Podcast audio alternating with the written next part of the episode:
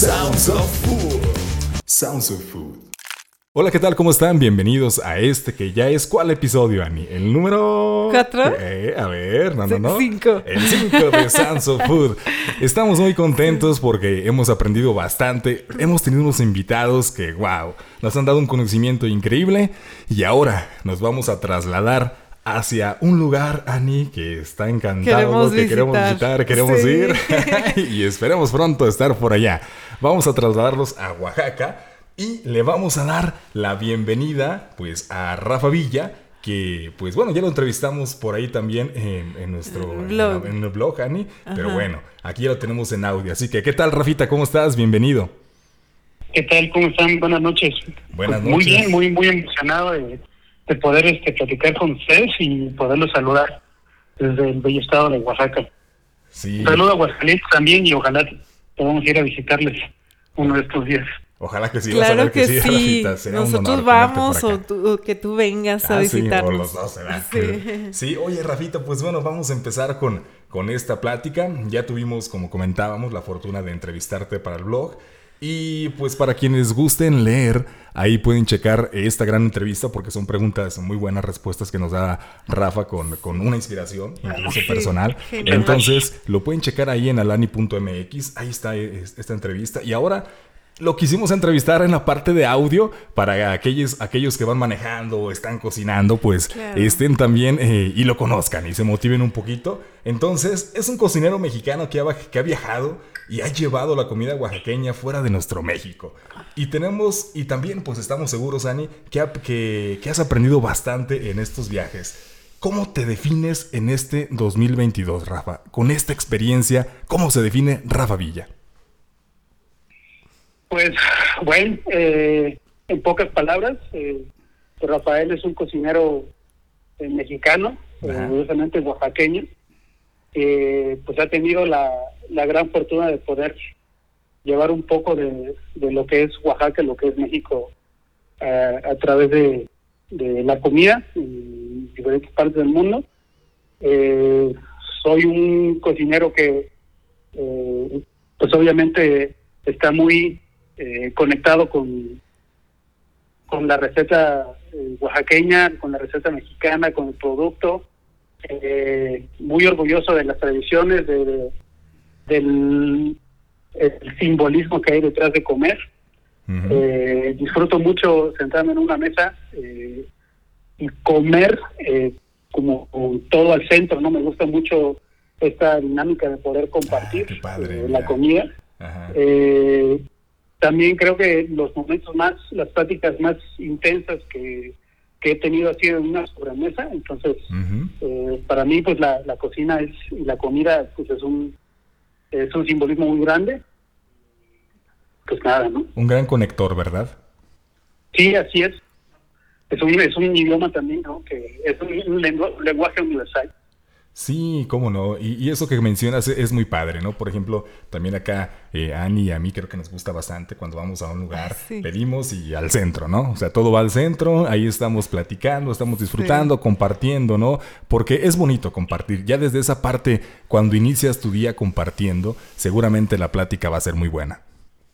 Exactamente. Fíjate que eh, a mí me gusta mucho ver la comida como, como motivo eh, eh, para pues juntar a, a gente y eh, que sea más que el centro, eh, que sea un eh, como móvil, ¿sabes? Como te platic- les platicaba, pues de las pláticas más intensas, los momentos más intensos que he vivido en mi vida ha sido alrededor de una mesa y la comida siempre ha sido pues el motor. Entonces, el motor, eh, la comida como motor para diálogo, plática y conocer eh, otras eh, maneras de ver la vida, eh, pues creo que es de las cosas que más me, me, me- me- me llenan y creo que pues en mi punto muy personal Ajá. eh, me, encanta ver la comida desde ese punto de vista. Y, y no se diga cuando estás tomándote unos mezcales y de Oaxaca, ¿verdad? Ahora sí No, imagino que wow, ya. ¿no? Ya Somos magia. ya, ni se diga. sí. A ver, Ani. Ani tiene la segunda pregunta, Rafita. Ok.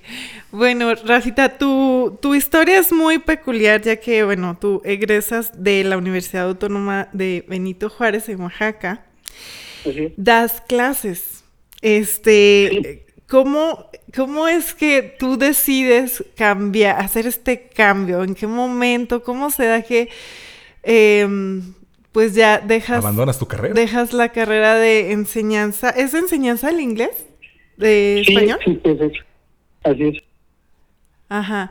Entonces, ¿cómo es que surge este cambio y te vas por la gastronomía?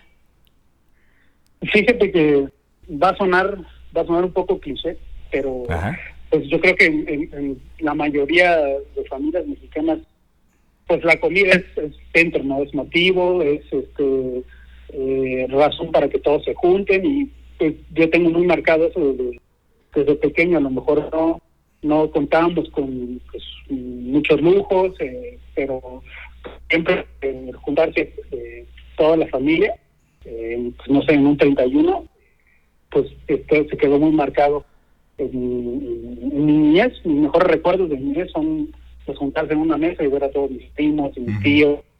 La familia de mi papá es muy grande, mm, la de mi mamá es muy chiquita. la mamá de mi papá yo creo que la imagen del como el, el como el jefe de cocina otra vez sin que suene cliché, pero pues en mi caso es así es. Mi abuela era como la, la jefa, ¿no? Ella decía. Juntaba 30 cabrones y los organizaba todos y les daba un presupuesto y les designaba qué hacer y cuándo tenía que estar listo. Wow. Eh, y, no tocaba un plato, es decir, no tocaba este, eh, una cuchara ni nada, ella organizaba y pues todo estaba listo. ¿eh? Oye, y, tenía una manera de, acomodarlos? O sea, tenía algo así que, que digamos, usted, tú te acomodas acá por esto, tú por esto, si te portaste mal, ahora te toca hacer esto. ¿Había algo así?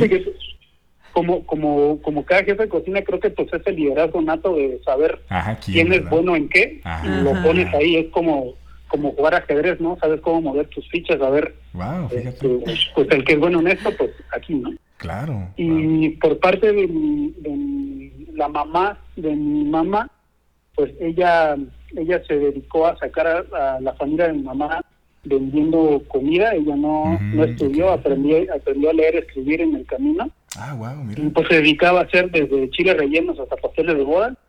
Eh, entonces cuando íbamos a visitar a la mamá, a la familia de mi mamá, mi abuela pues se desvivía, ¿no? Era la persona que se levantaba desde las 3 de la mañana para hacer desayunar y después de desayunar qué vamos a comer, después de comer qué vamos a cenar. Entonces yo crecí como con esas dos cosas, como con la como la la figura de organización y como la figura de la persona que cocina por el gusto de, de, dar, ¿no? De compartir. Y pues yo supe que tenía que terminar haciendo algo en cocina eh, de, alguna, de alguna manera, no, no chef, no, no sé, pero pues eh, sabía que tenía que terminar haciendo eso. Wow. Eh, era, era algo que, Sí, era algo que, Ah, te escucho, te escucho, perdón. No, no te preocupes. dime, dime. Ah, te digo, era algo que de una manera ya como subconsciente ya eh, tu mismo cuerpo o tu mismo interior te, te lo pedía? Porque de, estar en un aula enseñando, y aquí Ani también es maestra. Sí, yo también soy maestra de eh, inglés. y también me quisiera ir a la gastronomía. entonces, sí, fíjate que otra, de la, otra, de las cosas fue que no me, no me quería quedar con el con la espinita, ¿sabes? Mm, ok, va, ok. Mi, mi mamá fue maestra de educación especial por 35 años Ah. Entonces yo yo crecí viendo cómo mi mamá era devota a pues enseñar. Uh, y una vez en, el, en el campo laboral, cuando era maestro, que te voy a ser sincero, no me, tampoco nunca tuve algún alumno que reprobara ni nada, pero no tenía como, pues ese, pues, no, esa vocación de servicio que mi mamá tenía. Mm, yo creo fielmente que muchos de los problemas educativos que tenemos en México es porque no tenemos a la gente correcta en el lugar correcto. Claro, eso es muy cierto. Aunque México sea muy bonito, pues una de las cosas que, que sufrimos mucho pues es de la corrupción, ¿no? Eh, sí, desgraciadamente. Tenemos eh, plazas de maestro que pues las compra a lo mejor un, no sé, un arquitecto, un, este, un eléctrico, no sé, y pues realmente necesitas tener la docencia, necesitas tener la vocación. La metodología, ¿no? Y pues yo no quería ser parte del problema, quería ser parte de la solución. Y pues decidí renunciar a la plaza de maestro y pues dejarla para que la ocupara una persona que realmente sí tuviera esa vocación. ojalá, sí, varios que lo están escuchando, hagan eso. hagan eso, por favor, porque le van a hacer bien al país. Es que, wow, Rafa, es un tema que, que he hablado con Ani y es, muy interesante. Y eso que tú, que tú estás, que hiciste, más bien, eh, te felicito, porque habla de coherencia y creo que muchos deberíamos de, de, hacer eso, ¿no? Porque, caray, México está hundido, siento que por nosotros mismos, ¿no? Sí, así es. La verdad que pues no, no, no fue sencillo. Eh, también la respuesta de mi familia no fue nada oh. pues agradable al principio porque pues, en palabras no de mi de mi mamá que fue la que este pues ella eh, todavía tuvo la oportunidad de, de poder este, dejarme su plaza y yo cuando terminé la universidad salí este ya con, con el título y consejo la profesional entonces pues, hice el examen y quedé y todo. Y pues en sus palabras pues, trabajamos 30 años para darte estabilidad y si no la quieres, pues entonces está bien, pero pues es tu problema a ver qué vas a hacer. Y pues bueno, eh, lo único que me quedaba pues era checar si eso de la cocina podía funcionar, entonces regresando a Oaxaca eh, había una conferencia de gastronomía eh, que pues, pedí el acceso sin pertenecer al rubro, me lo dieron y de ahí pues como que las cosas empezaron a, darse solitas. Resulta que pues, Alejandro Rey tampoco estudió para ser este cocinero, de hecho nosotros dos tenemos los mismos maestros, pero con 15 años de diferencia. Él también estudió en la UAP, él también estudió para ser maestro de inglés. Ah, o sea que son colegas, ¿verdad? sí, sí, hasta eso, fíjate. Mira. Eh, Oye, qué cosas, ¿verdad? Sí fue por medio de una maestra que se volvió mi, mi, pues, mi amiga y que le confesé, ¿no? Que pues, la verdad nada más me metía lo de maestro de inglés porque pues era lo que pues la familia dictaba y la tradición dictaba, pero que yo quería aprender a cocinar y pues por ser buen alumno, esta maestra me contactó con el chef Alejandro, ah, hablé con él y me dijo, pues mira, hay una de dos, o, o estudias otros cuatro años o le entras desde cero con, conmigo y vas aprendiendo el camino, pero pues lo único que hay es eh, pues, el puesto de, pues la balosa y de ahí vemos. Wow, que, es como muchos eh, han empezado, ¿verdad? desde ahí. ¿Mande? Digo que es como muchos han empezado desde lavando losa, desde ese momento. Pues yo creo que sería lo, lo ideal, ¿no? Porque pues un jefe de cocina tiene que saber desde cómo lavar un traste, cómo quitar un cochambre, cómo lavar un baño, hasta pues cómo armar una receta, cómo delegar y todo eso, ¿no? Entonces pues yo creo que sería lo, ideal para que después pues no no te encuentres con algo que no que no estaba en el en, la tira de materias de la escuela de gastronomía, ¿no? Sí, no, no, wow. Pues bueno, pues yo creo que, que, que, coincidencia de alguna manera, sí, ¿no? Porque lo buscaste, ¿no? Y como se dice, el que busca encuentra. Entonces, eh, tú buscando encontraste y yo creo que, que muchas personas que nos están escuchando, e incluso chefs, pues eh, están en un momento en su vida, será bueno hacer una pequeña reflexión, ¿no? ¿Dónde estoy? ¿Cómo estoy? ¿Y qué estoy haciendo? Si lo que estoy haciendo es, me va a llevar o es suficiente, ¿no? Sí, creo que, pues, no sé, eh, ah, las cosas se van acomodando si eh, vas buscando lo que te, pues, hace feliz, ¿no? en mi caso, pues yo no, gracias a Dios, no, no entré a la cocina por una cuestión de necesidad, porque pues yo tenía un trabajo fijo, sino fue una espinita, ¿no? Que yo quería saber, ¿no? Y no quería llegar a viejo y amargado y decir, ah, lo hubiera hecho, lo hubiera hecho. Pues lo hice esperando que fuera a pegar y pues se juntan, ¿no? Se junta el trabajo duro, porque pues, tampoco es fácil, no es sencillo.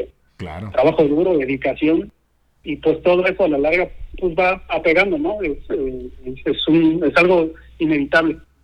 Sí, cómo no. Pues allá, así, así fue este. Así sucedió. así fue como sucedió. Es la historia de Rafa. No, muy bien, Rafa. Y bueno, eh, nos comentabas hace unos momentos acerca de, pues, eh, tiempos memorables con tu familia en, este, en la mesa, ¿no? Tus abuelitas, nos comentabas de ellas. ¿Podrías decirnos cuál sería un platillo que, recuerdas que, te marcó o, te impactó? O algún ingrediente que tú dijeras, wow, esto cocinaban mis abuelas y, y fue Es algo que, que- que te marcó demasiado. Sí, sí, que, este, se me, se me ocurren dos cosas. Una es por el lado de mi papá y una por el lado de mi mamá. Por el lado de mi papá, mi, fa- la familia de mi papá son pescadores. Ah. Entonces, este, ya en una, una vez me preguntaron eh, como lo mismo y fue eh, pues desayuno de pescadores, ¿no? Cuando eh, mi papá regresaba y mi abuelo regresaba con, con los trabajadores, eh, pues traían la pesca del día y sacaban mucha hueva, ¿no? Usualmente en esta parte del Golfo de Tehuantepec hay mucha lisa, bueno, en ese entonces ahorita casi no hay nada, Ajá. pero sacaban mucha lisa, ¿no? que es esta, la, perdón, la hueva de la lista. Entonces la ponían a secar. Eh, y se asaban. Ah, Y el desayuno de pescadores era totopo de maíz nuevo, café de olla y hueva de lisa. Entonces, Wow. de esos son de los desayunos que, pues no sé, ¿no? Creo que los mexicanos somos muy afortunados de que desde chiquitos eh, empezamos a comer pues cosas bastante, pues no sé, bien cargadas de sabor, ¿no? En Sí. otro lado, sopa de médula, este, caldillo de huevo, no sé, este, pero desde chiquitos, ¿no? Pozole, mondongo, eh, Sí, no, no, wow, una variedad. entonces, entonces eh, pues a mí me tocó eh, comer eso, ¿no? De, de, de, chiquito. Y, y de sabor, Rafa, ¿cómo, cómo- sabía? Porque ahorita me lo, me lo quiero imaginar que, que acá, pues no, no, no de mucho sabor a mar, ¿no? Es muy Ah, fuerte, muy muy, fuerte. muy, muy, este, eh, pues hasta cierto punto pesado si no estás acostumbrado, Ah, no, wow. La mezcla ahí este, de- es como si pudieras comer agua en mar. O sea, si pudieras agarrar un pedazo de agua y morderlo, a eso sabe. Wow, qué interesante, mira, Ani. Muy, Ah. este, muy burdo, pero pues, Ajá, no, claro. así, así me, lo, me lo puedo imaginar. Te trasladas Eh, a eso, ¿no? frita con una salsa de tomate. Eh, en el mismo también se hace un como tipo eh, eh, ricota que le dicen cuajada, que es un punto medio entre ricota y queso fresco. Entonces era como cuajada, totopo, café de olla, frijoles este, de la olla y hueva de lisa. Ah, parte de un manjar. Sí, Ahora, ahora sí que te ibas a pescar y llegabas hasta el día siguiente sin problema. no, hombre. Fíjate que yo resulté ser una papa, mi papá me llevó a pescar ¿Ah, porque sí? también por burro, de hecho, pues, también terminé la cocina por por burro porque en, la, en el bachillerato pues, me llevé unas materias y pues, mi papá me dijo te voy a llevar al, al oficio porque si no sabes, no quieres estudiar, pues vas a, a tener que Ándale. trabajar. Me llevó a pescar y pues no serví para nada. Oh, ok. Oh. Ahí, me ensarté unas este, espinas ahí de unos bagres y unas jaivas ahí me agarraron la rodilla y Oh, no, Entonces- Rafa. me, me regresé a, a Oaxaca y empecé a trabajar en una fonda Ajá. eh, a lavar este baños y a lavar trastes y después a la cocina y ya empecé a ver un poco de dinero, tenía como 14 años. Ajá. Pues de aquí dije, pues de aquí, ese fue como mi primer empleo, donde dije chance y aquí puede ser. Mira, wow. Y, y ya de pescar no te quedaron ganas. Ya dijiste, no, ya no, no. gracias. No, no, soy una, soy una desgracia para la familia. Ahí, No. ahí- No. ahí voy como que agarrándole un poquito porque pues también Ajá. necesitas saber, ¿no? Claro, Hace cómo no. poco Claro. tuve la tuve la fortuna de, de ir con dos grandes amigos a, a escondido eh, a- a Armando antes de que De que pues, pasara ya esto. no ya no estu- estuviera acá en paz descanse y otro Ujú. amigo Iván Ortiz Ah, nos fuimos a pescar a, a, ah. a Puerto Escondido y Ajá. la- esta, esta actividad de la pesca pues me dejó un gran recuerdo con un gran amigo Mira qué bonito. pues ahí vamos como re- reenamorándonos y reencontrándonos con, Claro. Ah. con esa parte Con esa Claro, mira, y un saludo a Iván, que también por ella lo tuvimos eh, con un tema de la masa madre Sí. por acá. correcto Sí, qué Sí. bonito. Bueno, Rafita, entonces ya eh, pasando como, como un poquito de, del tema, eh, más, más Sí. hacia tu, tu parte profesional, porque se, se da un, un cambio, un cambio muy fuerte en tu vida, ¿no? Estás trabajando Sí. con el chef, eh, te hacen, te dejan encargado, duras ahí un tiempo, manejas la cocina, estás con los platillos, y después llega una invitación, una invitación Sí. lo que es para el año del 2017, que Rocío Sánchez te invita, que es una ex pastry chef de- del restaurante conocidísimo Noma, te invita para irte allá. Eh, ¿Cómo se da esta invitación, Rafa? ¿Cómo, cómo pasa? eh, aquí en, en, Oaxaca pues somos muy dados a, cuando pues, llega cualquier persona de fuera, eh, pues hacerlo sentir como en casa. Entonces, eh, otra de mis funciones como, como jefe de cocina de, del Hotel Casa Oaxaca era eh, llevar a los, a los invitados, pues nos visitaban a conocer los mercados, ah, a pelear. Entonces, cuando Rocío y parte del, del grupo de, de Search y en donde llegaron a, a Oaxaca, pues llegaron con esa intención, ¿no? Entonces, eh, se está alejando de mi hijo, eh, que pues, hay que llevar a esta gente, que conozca, que lo que necesiten, pues adelante, ¿no? Y así, realmente no, cuando nos conocimos fue por ahí del 2000, cuando yo conocí a Rocío fue por ahí del 2014. Okay. Entonces, eh, pues no, con, con, el afán de que conocieran, eh, probaran, eh, visitaran lugares, obviamente pues eran lugares, cada quien tiene sus lugares eh, favoritos, eh, no me gusta hablar de cosas como el mejor o la mejor, porque pues, eso es demasiado ambiguo, ¿no? Entonces, claro.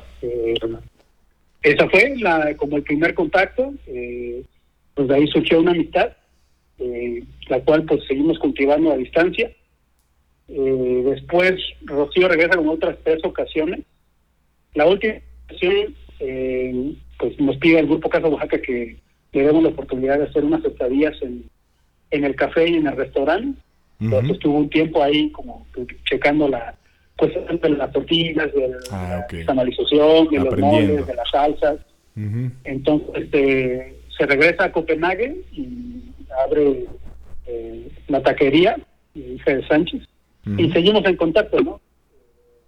De ahí yo termino mi relación laboral con, con Casa Oaxaca por mayo, junio, y después ella me contacta en agosto, por ahí de agosto, septiembre. Y hablando me dice, oye, pues es que pues sí, me va bien con los tacos y todo, pero ya no quiero seguir haciendo solo tacos, no quiero pues, hacer más comida. Entonces eh, me ofreció irme para allá, para hacer la apertura del, del restaurante Sánchez y pues así es como, como surgió la invitación. Yo la verdad jamás y nunca había escuchado ese lugar. Este, tampoco terminar allá, pero pues así fue, ¿no? Por amistad. Se da por eh, amistad. Una cosa llevó a otra y pues y, y, y, qué cosa llevó a otra, porque llegas entonces después de, de, esto, a los seis meses, les dan un premio inmediatamente, Rafa. O sea, dices, wow, ¿no? O sea, abren, abren el, su restaurante en junio, ¿no? Y, ya, ya para diciembre reciben el premio a mejor apertura. Y wow, cómo, pues muchas felicidades por eso. Y también, ¿cómo influiste en, ese menú? ¿Cómo fue vivir durante eso, esos meses tan, tan próximos, tan rápido? ¿Cómo fue esa intensidad y, qué aportaste ahí en, ese menú? Bueno, ah, pues de entrada, como dices, no fue muy muy intenso porque eh, te tienes que adaptar a una cultura totalmente distinta a la tuya, desde la cuestión de, adaptarse al clima. Nosotros somos muy afortunados en México de tener un clima así de los 21 grados a los 26 grados, en esta parte sur. Entonces llegar en un 12 de noviembre, pleno invierno crudo con menos 6 grados, sin nada de sol, sin nada de nada, sin hablar el idioma ni nada, y tener la apertura a un mes, pues la verdad sí fue bastante duro. Bastante, bastante, bastante duro. Creo que ha sido de las cosas más duras que me ha tocado. Eh, yo me siento muy, eh, otra vez, eh, afortunado de que me hayan hecho esta invitación, porque, pues al ser oaxaqueño, pues obviamente yo trataba de influir mucho el tipo de comida que queríamos hacer en el restaurante, pues que hablaba de Oaxaca y Rocío pues es una persona que está enamorada de Oaxaca. Mm. Entonces, eh, eh, creo que poco a poco de empezar a pues, ver la cuestión del, del que pudiera acercarse lo más posible a lo que tenemos en México, también eh, siendo realistas de que nosotros nunca hablábamos de cocina auténtica mexicana, eh, siempre fuimos muy honestos, dijimos que eh, hacíamos nuestro mejor esfuerzo por replicar sabores mexicanos y recetas Mm, mexicanas inspiradas en platos mexicanos.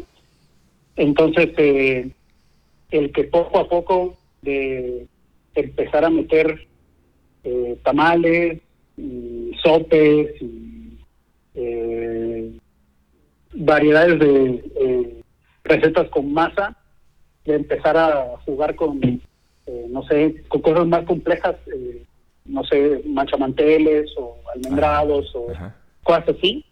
Pues creo que yo me sentí muy orgulloso de poder aportar un poco de, de la cocina que, pues, de donde vengo a, al menú de- del- del restaurante, ¿no? Empezamos con un chilatole verde, más parecido a un mole verde, después Ah, con un amarillo y después empezamos a meter tamales, Ajá. después ahorita ya hay playudas, eh, almendrado, eh, Oye, qué buena onda. Wow. Eh, creo que el hecho de que ahorita cualquier eh, cocinero que esté en el restaurante sin necesidad de ser eh, mexicano pueda sepa cómo poner un nixtamal, cómo moler molino, cómo hacer una pasta de mole en el molino, hacer horchata, este infinidad de cosas, pues creo que eso es de lo más de lo más bonito, ¿no? Poder compartir con, con Claro. otra persona que no es de tu nacionalidad eh, poder compartir ese amor por este tipo de cocina creo que es de lo más bonito Wow, qué ¿no? y que también, también se lo tomen con, con ese sentido de pertenencia que uno tiene sin ser mexicano para mí eso fue de, los, de, de las cosas más bonitas que dejó esa experiencia y ver también la respuesta de la gente no a mí me sorprendió mucho que aunque sí teníamos consideración en cuanto al nivel de picante y especie de las cosas, la verdad es que no, pues no lo cambiamos mucho, ¿no? Si el chile pica, pues pica y ya, y ni modo, así es, ¿no? Ah, Eh, wow. Tratábamos de acercarnos otra vez, ¿no? Lo más posible a, a recetas mexicanas. Nuestra intención era que si la gente probaba una frijolada, una frijolada en el brunch y venía a Oaxaca y se echaba unos chilequiles de frijol, pues que tampoco hubiera tanta diferencia, ¿no? Queríamos ser un punto de, de referencia, que la gente no se sintiera timada cuando pues comiera comida inspirada en México y después comiera comida mexicana en México, que no fuera tan grande la, La diferencia. la, la diferencia y pues creo que se, se, se logró el objetivo hasta el Wow. momento. La, la gente le, le- le gustó mucho la, la propuesta y el hecho de que eh, basáramos el menú en vegetales, que también es otra de las cosas que queríamos como no borrar, sino cambiar de, de la gente, la idea de que la cocina mexicana pues es pues es pesada y es basada en grasa y Mm, pues, ok. pues no sé, una tortilla Fritangas, bañada ¿verdad? con crema y más Ajá. queso y más crema y en un bolillo y es pesada y pues no, la verdad es que no. Eh, casi el 80% del menú era vegano. Entonces alcanzar sabores mexicanos sin, sin ocupar o sin basarse tanto en la carne y en la grasa, en la manteca, Mm, y sin tener Oye, qué interesante. Es todos los ingredientes a los que estás acostumbrado, wow. pues, Sí. Oye, qué, qué interesante, Rafa. Y, y yo, yo le ahorita platicamos, bueno, más bien eh, tenía la duda de cómo la, la gente que te decía. ¿Cómo se percibe ¿Cómo- cómo se en general la cocina mexicana allá? creo que eh, está pasando un fenómeno muy importante eh, con todo este contexto globalizado. Eh, la gente ya tiene como a un clic eh, conocer y saber, aunque no ha probado las cosas, pero mucha de esta idea de que la cocina mexicana pues son chimichangas y son Ajá. nachos y son Taco cosas Bell, que ¿no? no son mexicanas Sí, claro. pues ya va cambiando, ¿no? Eh, Qué bueno. Afortunadamente, ahorita eh, hay muchos productos que no se podían conseguir en, en esta parte de, este, de, de- de Escandinavia.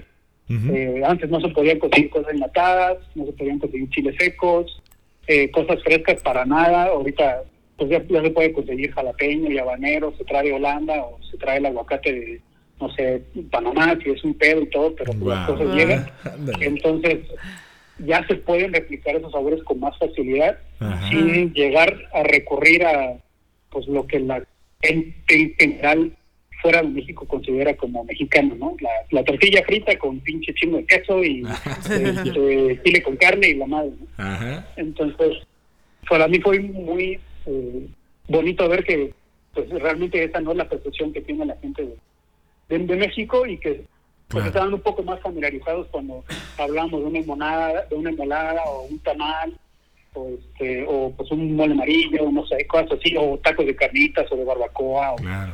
o de este, pastor o inclusive de lengua o de sesos, cosas así, ¿no? Ujú. Entonces fue muy bonito ver esa esa, esa respuesta tan tan eh, pues buena, ¿no? De la gente. Claro, y, y qué bueno, porque además aquí tenemos al país vecino que, que incluso, y, y tú lo- uno lo ve, ¿no? En, en su programación, en sus series, en sus películas, que inmediatamente al mexicano lo tachan así, esto es, ¿no? Esto eres, te, te, te dejan, te encapsulan en, en un concepto, ¿no? En un Y te- taco. sí, en un taco, ¿no? Te conceptualizan de una manera tanto que salen cadenas, ¿no? Que como Taco Bell o algo así. Y, y ahora que, es, es impresionante, ¿no? Como mejor eh, en, en unos kilómetros, mucho más kilómetros, miles de kilómetros más lejos, eh, la percepción, pues cada vez se da de una alta cocina, ¿no? O sea, es más, más hacia el alto nivel de gastronomía y de los ingredientes de alta calidad que hay aquí en México, en nuestra tierra. Sí, sí, fíjate que creo que también mucho ha influido en este caso que, que estamos hablando de, de- de Escandinavia, que pues también ya hay más mexicanos que se están yendo a mudar para allá. Mu- mucha gente de mucha preparación, Ajá. ingenieros civiles, de mecatrónica, o sea, Ah, gente claro. muy, muy, muy preparada, que es mexicano que también anhela ese tipo de comida, ¿no? Es un mexicano que anhela unas albóndigas con arroz o, no sé, unas extraña, tortillas. Sí. en, no sé, en Morita, no sé. Entonces, Claro. eso también como que este mercado ha obligado también a que pues, eh, supermercados estén preocupados en traer este pues cosas mexicanas, ¿no? Porque pues, el mexicano lo está buscando y también pues el danés está interesado en comer este pues lo que come el mexicano. Qué bonito. Muy curioso. Sí, cómo no. Sí. A ver, Ani. bien. Y bueno, eh, también participaste en un libro de recetas. Eh, ¿qué, qué receta fue y cómo decidiste ese platillo? ¿Por qué? ¿Y cómo se dio? ¿no? Que, platícanos con quién fue eh, un ex socio de Noma, cómo, cómo se da todo esto también, ¿no? Sí, cuando yo re- regreso a Copenhague, eh, por ahí el... Ah, perdón, que mi perro está aquí. por eso. Balú, ya. ¿Cómo se llama? ¿Balú? Eh, Balú, Ah, como el de Mowgli de, de- del libro ándale, ¿sí? sí, un, Ah. este, un, un criollito ahí que nos, nos lo encontramos ahí en la en la calle, pues lo jalamos acá a la casa y pues aquí ya, Ah, mira qué bonito. Qué bonito. echando cotorreo. Eh, re- yo regreso, mi, mi pareja es danesa por, Ajá, ah, por mira, COVID. wow. eh, ella se tuvo que regresar, entonces el primer, en la primera cuarentena pues estuvimos separados casi seis meses y Mm, después eh, pude entrar al país para pues, verla y conocer a la familia y todo. Claro. Y en ese transcurso me ella me empezó a compartir muchas recetas de, de pan fermentado este, con levaduras Wow, qué maravilla. naturales, que es mucho del tipo de panadería nórdica que se consume allá. Que a mí no me gusta el pinche pan, lo odio, nunca lo ¿Ah, quise sí? hacer, jamás este, Wow. no he sido una papa, pero pues lo empecé a hacer, ¿no? Y me empezó a gustar y me empecé a clavar y Ajá. eh, me fui con la idea de poder aprender a hacer pan pues con los, los más de los más chingones que hay en el mundo en- así como México el maíz es parte Ajá. indispensable el centro de nuestra alimentación también el trigo es para Para, para para Escandinavia entonces pues así como nosotros tenemos maíz de colores de diferentes partes de, de México ellos también tienen trigo de muchas partes de, de- de Escandinavia. Entonces eh, pues decidí eh, buscar dónde dónde poder hacer prácticas o dónde pagar cursos lo que sea. Y salió una una colaboración con una escuela de cocina que se llama eh, eh, fue, el nombre. Pero es de un chef muy eh, conocido que se llama Klaus Meyer. Eh, él tiene una escuela de cocina en un, en un eh, vecindario que se llama Norebro, en Copenhague. Y me puse en contacto con el director y le expuse pues mi caso, ¿no? que ser mexicano, que quería aprender a hacer pan y que quería un curso. No tenían, por COVID, no tenían cursos en, en inglés, solamente en danés, y pues yo no hablo danés. Entonces, Uy, ándale. La pues, escuela se pedí- llama... Pedir Me- de oyente, Ajá. y todavía no, me necesito aplicar. Entonces pedir de oyente, eh, me dijeron que sí, eh, y fui a ayudarle a, la head baker eh, a empezar a fermentar las masas y todo. Ah, y de ahí, eh, en, ese camino, el director, en un, en, un, break, estábamos en el lunch y me dijo que estaban como un poco atascados porque estaban haciendo el nuevo libro para el grupo Klaus Meyer de cocina con leguminosas. Y estaban en la parte mexicana y estaban atorados porque pues, no no conocían a nadie y de recetas. Y fue ahí donde le dije no pues yo me, si usted quiere pues con mucho gusto yo les puedo compartir algunas recetas y este para que ustedes puedan tener el libro. Y si ustedes me dan chance de, hacer esta vida en otra panadería pues fue fue ese como el intercambio no ah, y así entonces eh, empezamos a hacer este pues, cosas con garbanzo con haba este, con lentejas, unas lentejas de la mexicana con plátano macho, una sopa de ah, a la mexicana con camarón y cosas así.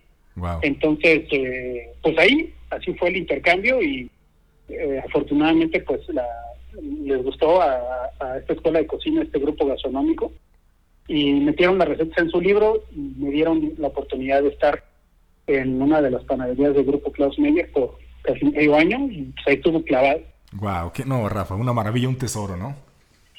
Sí, sí, la verdad que fue, te digo, estas cosas se van acomodando, las vas buscando, eh, te, no sé, abre la mente a todas las oportunidades y pues de ahí, de ahí salen todas las cosas y pues sí, así es, así fue como se dio esa colaboración con el grupo Klaus Meyer. Wow, Meyers Madhouse se llama la Sí, creo que te decir que ya la tiene aquí, que es la Madhouse Meyers, ¿verdad? Entonces, sí. eh, Wow, qué interesante. Y también por ahí, Rafa, eh, tenemos un dato muy padre que creo que, puede ser muy enriquecedor. Eh, hablando todo, esta, todo esto de, los panes, también estuviste, has conocido a grandes chefs y de alguna manera, pues nosotros consideramos que, las maneras de vida, eh, las técnicas, la cultura, también da un nivel de madurez, ¿no? Y, tú, y también estuviste en los talleres del chef Jesper Gotts, si se pronuncia así. Sí, Ajá. Sí, así es. Y que, que él fue head baker de, la Little Bakery. Entonces, que era lo que, lo que, lo que nos comentabas. Y eh, una, la pregunta en concreto de, de, todo esto, eh, rescatando esta información. Sí.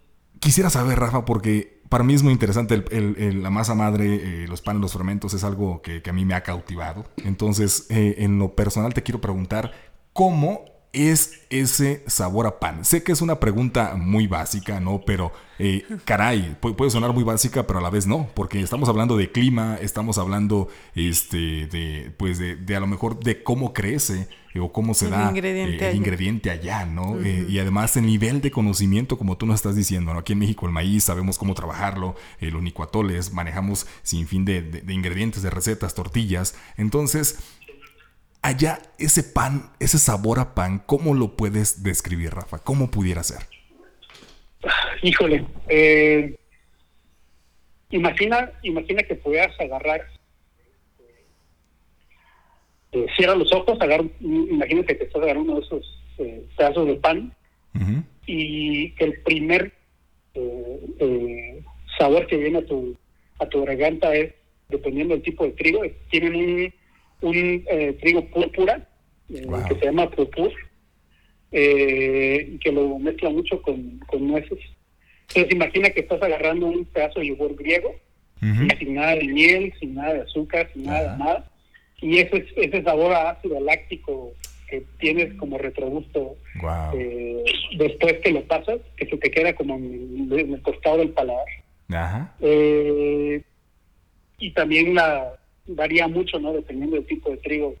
Es mucho como, como umami, como hongos, ah, eh, eh, eh, no sé, nueces, mucho, mucho este sabor terroso. Muy terroso, mm. wow, qué Tienen muchos trigos ancestrales, ema, no sé, es muy, es, muy complicado explicarlo, pero la variedad de sabores entra entre ese como yogur griego, nueces, almendras eh, y por ahí, ¿no? Fíjate qué padre. Me, fíjate, no sé por qué, pero me, da la intención, o sea, al tratar de, imaginar, hasta me llega esa sensación como avellanas, mira, como de hasta tierra mojada, se puede decirlo, como es lluvia, es así como ese sabor de que dices, wow, ¿no? Que te traslada hacia, con, sabores muy complejos que te pueden llevar a imaginar hasta momentos, ¿no? Sí, sí, totalmente, ¿no? Eh, eh, Copenhague también es muy famoso por eh, los tipos de hongo que, crecen en mm. temporada de lluvia. Entonces, eh, este tipo de trigo que crece con mucha agua de riego, que pues es de las cosas primordiales para tener un trigo eh, panadero, porque pues, nosotros en México tenemos trigo, pero este tipo de trigo que nosotros tenemos acá, pues de entrada no es, no es de origen este eh, pues, mexicano ni de, Latinoamérica ni de Sudamérica. Entonces nosotros este tipo de trigo que tenemos acá, pues es más como para alimentar animales, porque es un trigo muy duro.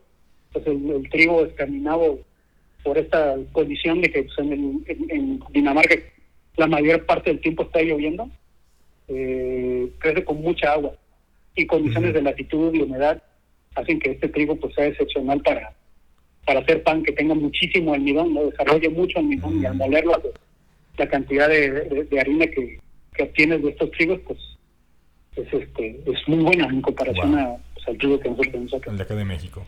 Fíjate qué, interesante, ¿no, Ani? O sea, wow, yo creo que, que estos países que incluso nosotros tenemos ahí la mira de, de visitarlos. Yo también, los dos. Porque estuvimos hasta muy clavado con esta famosa serie de, de, vikingos, ¿no? Que es como que dices, wow, ¿no? O sea, es, eh, te, traslada a esos momentos, a esa tierra, cómo, cómo son, son, digamos, países que han crecido y se han desarrollado de una manera tan responsable y tan increíble, ¿no? Que dices, wow, también visitar ese tipo de cultura creo que te deja un aprendizaje enorme, ¿no, Ani? Entonces, Rafita, a ti en este viaje, para terminar ya la sección de, de tu viaje eh, allá en esta tierra, eh, escandinava.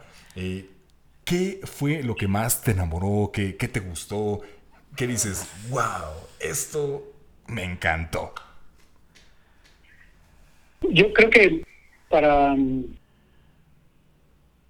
fue, yo creo que para mí fue el hecho de entender su lógica de tener un buen producto final, que la verdad tampoco pues fue algo que me es algo tan obvio que pues hasta dije nosotros también tenemos también exactamente lo mismo no al final de cuentas para tener un buen pan necesitas un buen trigo.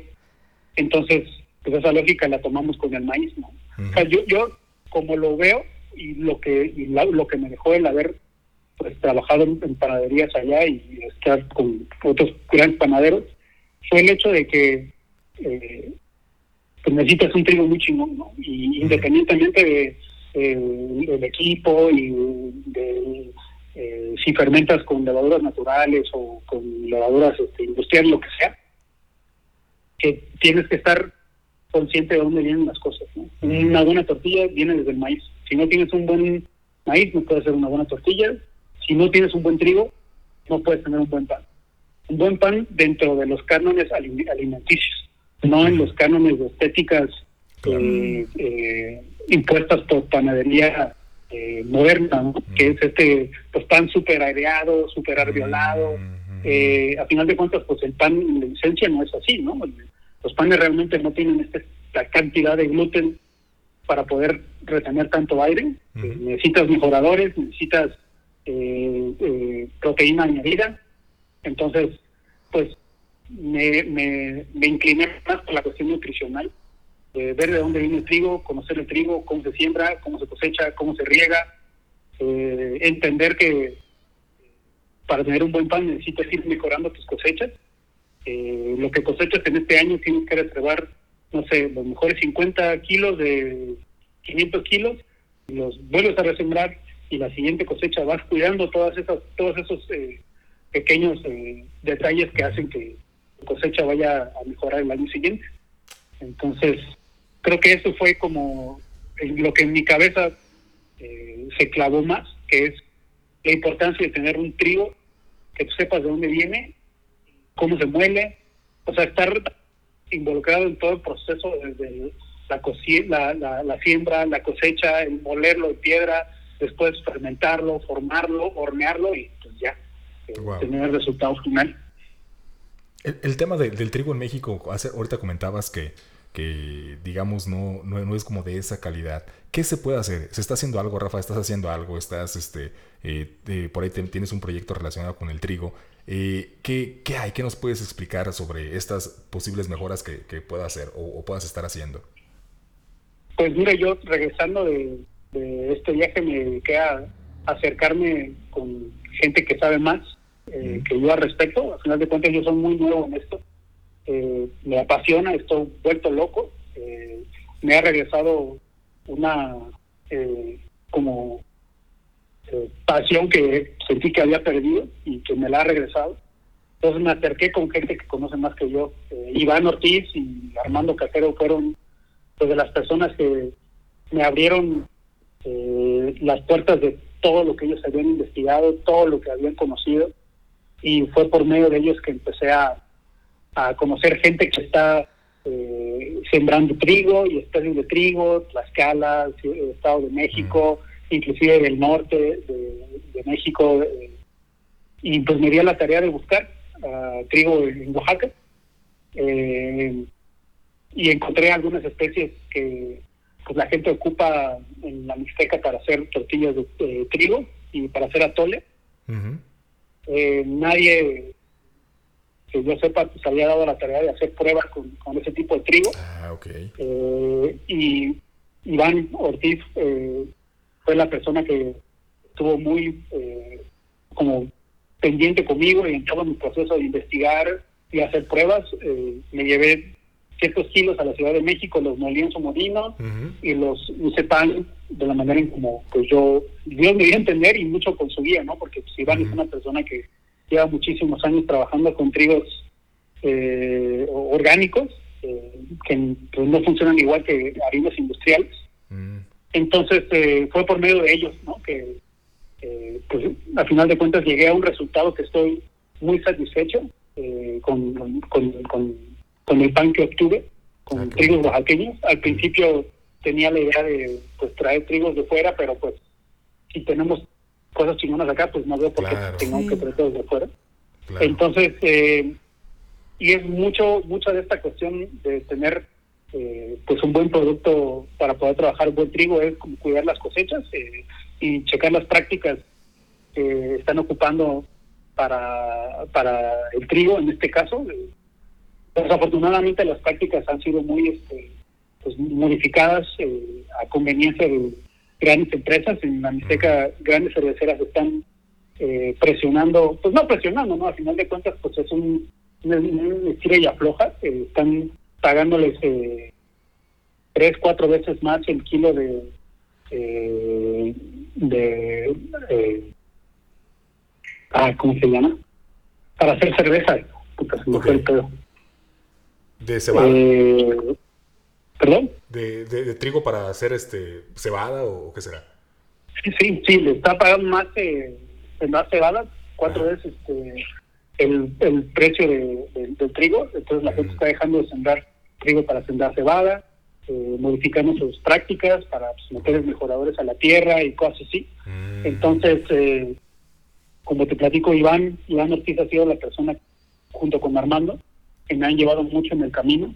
Y pues yo estoy en esta parte de poder ocupar trigo oaxaqueño y buscar dónde sembrarlo y checar las prácticas que la gente ocupa para estos trigos y vigilar, ¿no? Que, claro. no les estén metiendo fertilizantes ni nada en lo absoluto.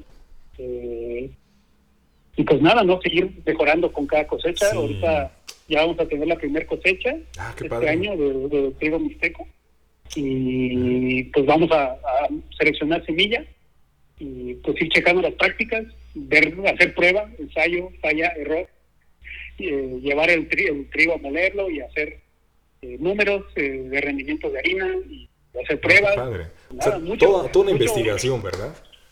Sí, la verdad que, pues mira, yo en lo personal, cuando me decidí meter en este rollo de hacer pan con harinas eh, agroecológicas. Mi pregunta siempre fue, ¿qué tan diferente estoy haciendo yo? ¿Qué tan diferente es lo que yo quiero hacer a lo que están haciendo panificadoras industriales grandísimas? Eh, la panificadora industrial más grande de México, tiene una línea de panadería de masa madre. Entonces, pues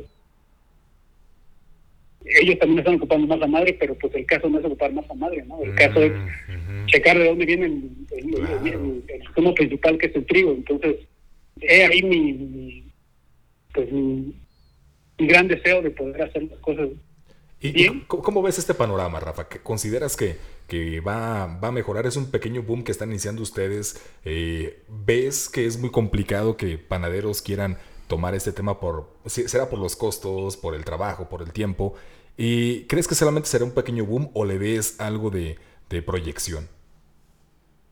Mira, yo creo que pues esta cuestión de la pandemia trajo mucho esta onda de los pan de masa madre. Yo empecé a hacer por eso, entonces no, no, puedo negar esa parte. Eh, como todo, todas las modas pues, van a pasar, pero lo que mucho platicaba con Iván y con Armando es de que si le podemos quitar, aunque sea el 1%, a, a Bimbo, con eso nos vamos por servir. Wow, claro. Eh, yo creo que pues todas las grandes, eh, todos los grandes, grandes cambios empiezan con algo chiquito y pues yo estoy muy aferrado a, a, eso, ¿no? Yo creo que también pues, mucho de lo que yo quiero hacer es como informar a la gente cuando yo me metí con esta onda del pan fermentado con levaduras eh, salvajes, pues hay muy, muy, poca información realmente en, esta parte del mundo, también es algo muy nuevo, eh, entonces yo quiero pues pasar información que a mí me costó tanto trabajo descifrar y que es muy difícil que la gente pues, la, quiera soltar. Eh, yo creo fielmente de que la gente cuando sepa lo que hay detrás y cuando lo entienda, porque también esta cuestión de la masa madre pues es un tabú eh, que es muy complicado, que realmente pues es necesita ser un científico para poderlo entender y para poderlo hacer y eso hace que la gente ni siquiera se acerquen. Mm. Entonces, creo que pues yo quiero tomar parte de pues este, este, este, este grupo de, pues, bueno, no me considero un panadero todavía, estoy en ese proceso, mm. pero de aficionados a, hacer las cosas bien, apasionados para hacer las cosas bien, y que la gente conozca, ¿no? Creo que la gente no conoce, desconoce, y yo quiero abrir todos los procesos, ¿no? Eh, quiero abrir, eh, si Dios quiere, en este año, eh, la panadería, que la gente pase a ver de dónde están los trigos, que conozca de dónde viene, que vean cómo se mueven, cómo se mezclan, cómo se fermentan, y que entiendan que es una cuestión nutricional, no es una cuestión de moda, no es una cuestión, no sé, de blog ni nada de eso. no, no, no, no nos queremos colgar de un adjetivo, de que porque nada más porque es masa madre. No importa, no importa si es masa madre, si la harina es industrial, no importa. Exacto. Entonces la gente tiene que saber eso y una vez que lo entienda, yo creo que pues cuando el poder se le da a la gente, pues yo creo que cambios pueden pasar. Entonces, pues yo le apuesto por ese lado, pues somos pocos, pero pues así, así se hace la cadenita y no importa, no importa que seamos pocos, pero mientras estemos eh, conscientes de lo que estamos haciendo, pues no pasa nada. Claro, fíjate. Bueno, Rafa, yo creo que ya estamos llegando a la parte de la entrevista, pero en la parte final coincido contigo. Eh, eh, en paz descanse, Armando, el tiempo que estuve ahí con él en Puebla. Eh, veo esa parte, ¿no? De, de, las personas, de los chefs encargados de, de investigar, de, de, preocuparse por el origen, de ir con el productor, porque por ahí salió el tema de la leche de búfala, búfala con él, ¿no? Entonces yo le decía, oye, ¿qué onda? ¿De dónde viene? Ah, pues viene de tal lado. Entonces voy, voy a ir, voy a planear un viaje para ir a conocer el lugar, ver, ver cómo, cómo tienen las vacas, cómo es todo esto, a pesar de que son eh, de libre pastoreo, pues también ver, ver cómo, las búfalas, perdón, cómo, cómo se, cuál, cuál es el ambiente, ¿no? Entonces, eso es bonito, te felicito Rafa, te felicitamos por eso y te deseamos el éxito más grande del mundo. También ojalá pronto podamos visitarte y ya con este nuevo proyecto, pues también darle difusión eh, en, nuestra página que tenemos. Y, y, nuevamente felicidades, ¿no, Ani? Sí, claro que sí. Muchas felicidades por eh, pues todo lo que, lo que has logrado y que nos has compartido en este podcast el día de hoy. Y bueno, ya para terminar, ya para cerrar, eh, ¿nos podrías dar algún eh, último mensaje para nuestros seguidores, igual en cuanto a la gastronomía, algo lo que tú quieras compartirnos. Eh, pues, de, entrada quiero pues, agradecerles que eh, nos hayamos encontrado en el camino, su, su amistad, y quiero decirle a, a, a, toda la gente que pues siguen apoyando este tipo de plataformas, porque pues, creo que hay mucha gente que, que merece tener este, un espacio para pues, poder eh, hablar de sus proyectos, eh, hablar de, de, su vida, de sus experiencias, y creo que proyectos como el de ustedes pues, son necesarios ah, y pues que necesitamos apoyarlos y que y que pues que no muera, ¿no? Que así sea, Rafita. Muchas gracias. Muchas gracias y también pues queda la invitación abierta. Ojalá pronto tengamos aquí en nuestra tierra bonita de Aguascalientes para también conocer todo lo que toda tu experiencia aquí eh, los hidrocálidos. Para mí sería un honor, sería un orgullo y, y aunque sea, aunque no sea por esa cuestión, eh, ojalá podamos podamos cruzaros en el camino. Sí, y pues la invitación también, ¿no? Que con esta cuestión de la pandemia las cosas son muy complicadas, pero eh, su casa, eh, las puertas de mi casa están abiertas para, para usted, para toda la gente que está escuchando. Y, y que pues, por favor hay que seguirnos cuidando porque pues las cosas todavía no, no, no están tan, tan fáciles. Tan fácil, ¿verdad? Pues Rafita, eh, también nosotros esperamos lo mismo. Ojalá nos encontremos pronto en el camino. Te mandamos un abrazo de, desde aquí, desde nuestra tierra Aguascalientes hasta Oaxaca. y te deseamos todo el éxito del mundo, bendiciones, que sigan esos proyectos, eh, ya no sean solamente proyectos, sino sean unas realidades. Y pues Rafita, un, gran, gran, gran abrazo. Y pues bueno, estamos en contacto. Abrazo de regreso, saludos desde Oaxaca, Dios. Ahí está. Hasta luego. Adiós, Rafita, gracias. Adiós.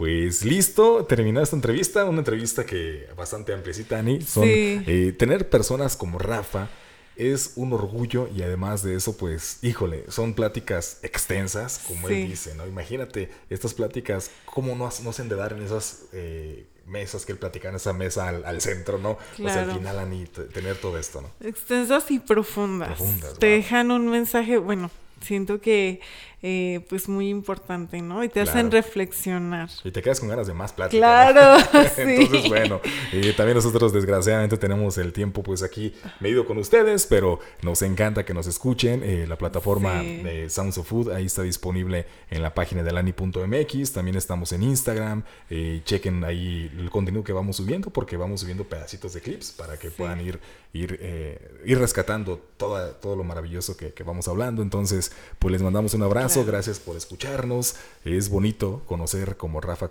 Rafa decía, ¿no? La vida de las personas que están haciendo cosas muy interesantes, eh, porque también hay veces que solamente nos quedamos con algunos nombres de personajes y, hay más en la gastronomía. Y hay más y hay que difundirlo, Hay que difundirla. Entonces, les agradecemos bastante su tiempo, porque su tiempo es muy valioso. Eh, si están ahí por ahí cocinando y escuchándonos, eh, les deseamos un excelente servicio, una excelente noche. Ojalá les vaya muy bien. Entonces, un abrazo. Esto fue Sounds of Food. Les saludamos desde Aguascalientes, Anio Valle. Anio Valle y Alan, Ponce. Y en los, controles también tu papá. Sí, Valle. Valle. Entonces, un saludo. Esto fue Sounds of Food desde Aguascalientes.